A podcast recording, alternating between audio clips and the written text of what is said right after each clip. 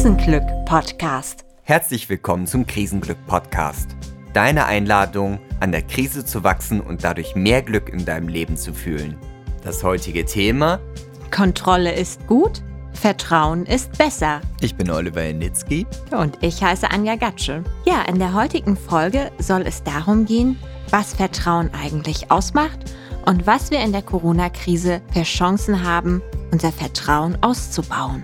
Ja, die Inspiration für diese Folge zu finden war nicht wirklich schwer. Wir haben heute Gründonnerstag, also der Tag vom letzten Abendmahl. Und an diesem kirchlichen Feiertag ist Jesus zum Abendmahl gegangen, wohl wissend, dass er schon verraten worden ist.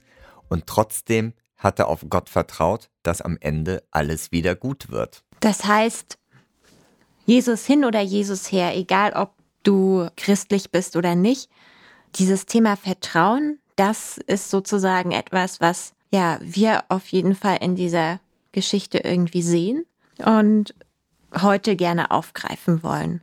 Das Thema Vertrauen ist insofern auch tagesaktuell, denn aufgrund von Fake News und vielen Falschmeldungen haben wir heutzutage mehr denn je ein Bedürfnis, auch etwas vertrauen zu können. Und außerdem ist Vertrauen auch etwas, was gerade im Unternehmenskontext mehr und mehr angewendet werden muss. Schlichtweg, weil schon allein die einfache Maßnahme Homeoffice sehr viel Vertrauen voraussetzt. Es geht darum, den Mitarbeitern zu vertrauen, dass sie sich zu Hause organisieren werden, dass sie zu Hause ihre Arbeit erledigen und dass sie das tun, was für das Unternehmen richtig und wichtig ist. Am besten wir trennen erstmal die Begriffe kontrollieren und prüfen. Denn Qualitätssicherung ist für mich nach wie vor wichtig in dieser Zeit und auch ein entscheidender Faktor, um erfolgreich voranzugehen. Das heißt aber nicht, dass man alles kontrollieren muss. Und da kommt dann das Vertrauen ins Spiel. Genau. Was ist denn jetzt eigentlich dieses Vertrauen? Also Vertrauen ist ja erstmal ein Zustand, wo wir irgendwas wissen, aber gleichzeitig auch nicht wissen. Das heißt, wir wissen, dass unsere Mitarbeiter im Homeoffice sind, aber wir wissen auch nicht, was sie da genau machen. Außer wir sehen Arbeitsresultate. Und da finde ich, merkt man schon, was das eigentlich für ein schwieriges Gefühl ist, dieses Vertrauen. Einfach, weil es nicht so richtig in eine unserer Kategorien passt. Entweder weiß ich was oder ich weiß was nicht und Vertrauen liegt irgendwie genau dazwischen. Und das ist für unseren Verstand sehr, sehr schwierig zu begreifen. Wir können das logisch schwer erfassen, weil es halt nicht in ein binäres System reinpasst. Es kann nicht Ja oder Nein sein, es ist ein Jein. Soll ich es wirklich machen oder lass ich es lieber sein? Und zugleich, das ist nicht das einzige Jein, was im Vertrauen vereint ist. Also Vertrauen ist auch etwas, was sozusagen in die Zukunft gerichtet ist. Das heißt, ich vertraue jemanden, dass in der Zukunft etwas passieren wird. Aber gleichzeitig nutze ich für die Berechnung vom Vertrauen letztendlich die eigenen Erfahrungswerte. Ja, ich weiß, wie es bisher funktioniert hat, wie es bisher gelaufen ist. Und darauf kann ich mein Vertrauen fundieren. Das ist letztendlich nichts anderes als das, was man bei einer jeden Prognose macht. Man nimmt vorhandene Datenwerte und macht ein Vorhersagemodell, um dann auf die Zukunft zu schließen. Das heißt nicht, dass wir exakt wissen, wie die Zukunft aussehen wird, aber wir vertrauen darauf, dass sich das System ungefähr so weiter in Zukunft verhält, wie es bisher getan hat. Mhm. Und das Spannende ist, wenn ich auch an unsere Episode in Bezug auf Zukunftsvisionen denke, da hatte ich ja erklärt, wie das Gehirn auch zukünftiges Verhalten berechnet. Dann ist Vertrauen letztendlich eine bestmögliche Kalkulation der Zukunft auf Daten der Ver Vergangenheit.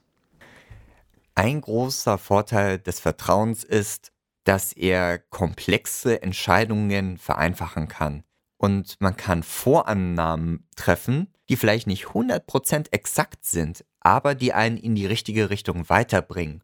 Und so kann man anfangen, mit einer großen Aufgabenstellung große Herausforderungen anzugehen, auch wenn man noch nicht alle Parameter kennt. Und das ist ein großer Vorteil des Vertrauens, dass man schon anfangen kann, weil man nicht warten muss, bis alle Parameter bis zum Ende berechnet sind, was unter Umständen sehr, sehr lange dauern kann. Mhm. Und das ist nur das, was auf der logischen Ebene passiert. Vertrauen hat ja auch eine sehr starke emotionale Komponente. Gleichzeitig läuft Vertrauen eben auch auf der Beziehungsebene. So frei nach dem Motto, Vertrauen erschafft Vertrauen. Also wenn ich sozusagen bewusst bei meinen Mitarbeitern die Leine lockere und jetzt sage, okay, ich vertraue dir, dann setzt das eine Einstellung, die ich gegenüber dieser Person habe, voraus, nämlich im Prinzip ein positives Menschenbild, dass dieser Mensch seine Vereinbarung einhalten wird. Und das macht wiederum etwas mit dem Menschen, dem dieses Vertrauen entgegengebracht wird. Er spürt das auch und dadurch ändert sich auch die Beziehung, die wir zueinander haben. Und auf diese Beziehung können wir auch aufbauen. Und das ist auch tatsächlich ja etwas, was zum Beispiel das Homeoffice so wertvoll macht im Moment, weil wir eben dieses Vertrauen aufbauen können. Und das ist ja nicht auf einmal weg, wenn es dann wieder vorbei ist mit Corona. Es gibt eine, eine neuroökonomische Studie von Paul Seck, der hat festgestellt, dass in Unternehmen mit einem hohen Vertrauensverhältnis die Mitarbeiter 74 Prozent weniger unter Stress leiden, aber 76 Prozent mehr engagiert sind im Unternehmen. Um das mal so ein bisschen zu verdeutlichen, das bedeutet, dass in einem Unternehmen mit hohem Vertrauensverhältnis eine Person grob gerundet ähnlich effektiv ist wie zwei unzufriedene Mitarbeiter. So viel zum Thema Effektivitätsbonus durch Vertrauen. Das heißt also, im Grunde haben wir durch die Corona-Krise ein Vertrauenszwangstraining, was sozusagen uns aber dazu führt, dass wir im Nachgang tatsächlich auf einem anderen Niveau arbeiten können, wenn wir es in unseren Arbeitsalltag mitnehmen. Mir ist es auch nochmal ganz wichtig, darauf einzugehen, wie gut Vertrauen letztendlich auch, ja, für unser Herz und unser emotionales Wohlbefinden sein kann. Natürlich ist es ein Risiko, jemanden einen Vertrauensvorschuss zu geben.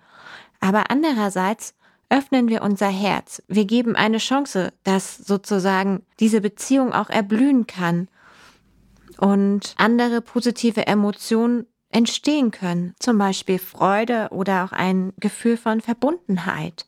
Und dann sind wir wieder bei dieser Folge zum Thema Ganzheit und die Maske fallen lassen, weil eben genau diese Verbindung das ermöglicht. Lasst uns doch einmal den Begriff Vertrauenswürdigkeit ein bisschen genauer anschauen. Was bedeutet es? Was trägt dazu bei? Was schwächt die Vertrauenswürdigkeit? Da haben wir zuerst die Glaubwürdigkeit. Was ich sage, stimmt. Und ich sage nichts, von dem ich nicht wirklich weiß, ob es korrekt ist.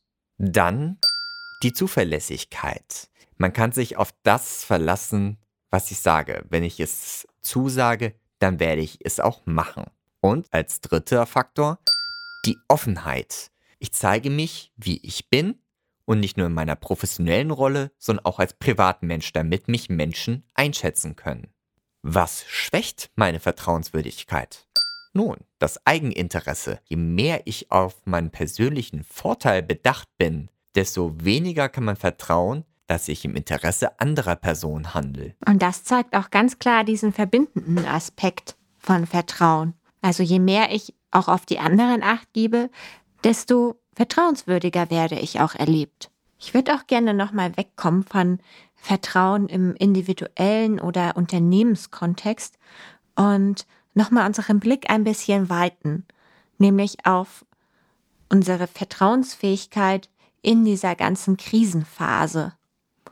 Letztendlich ist ja die Corona-Krise etwas, was uns sehr viel Unsicherheit entgegenbringt. Wir wissen nicht, wie lange es dauert. Wir wissen nicht, wie viele Menschen tatsächlich betroffen sein werden. Viele Menschen wissen noch nicht mal, wo sie ihr tägliches Brot erhalten werden und wie sie Geld verdienen können jetzt in dieser Zeit. Ja, und diese Unsicherheit ist ja tatsächlich auch wieder etwas, was unsere ganz basalen Überlebensmechanismen antriggert und dann letztendlich auch unser Gehirn in sehr reduzierte Reaktionsmuster presst. Das heißt, Vertrauen kann eine Möglichkeit sein, aus diesem Reaktionsmuster auch wieder auszusteigen. Indem wir uns entscheiden zu vertrauen, aktivieren wir letztendlich wieder unser Säugetiergehirn und gehen fürsorglicher mit uns um. Ihr erinnert euch an diesen Verbindungsaspekt, der auch im Vertrauen drin steckt.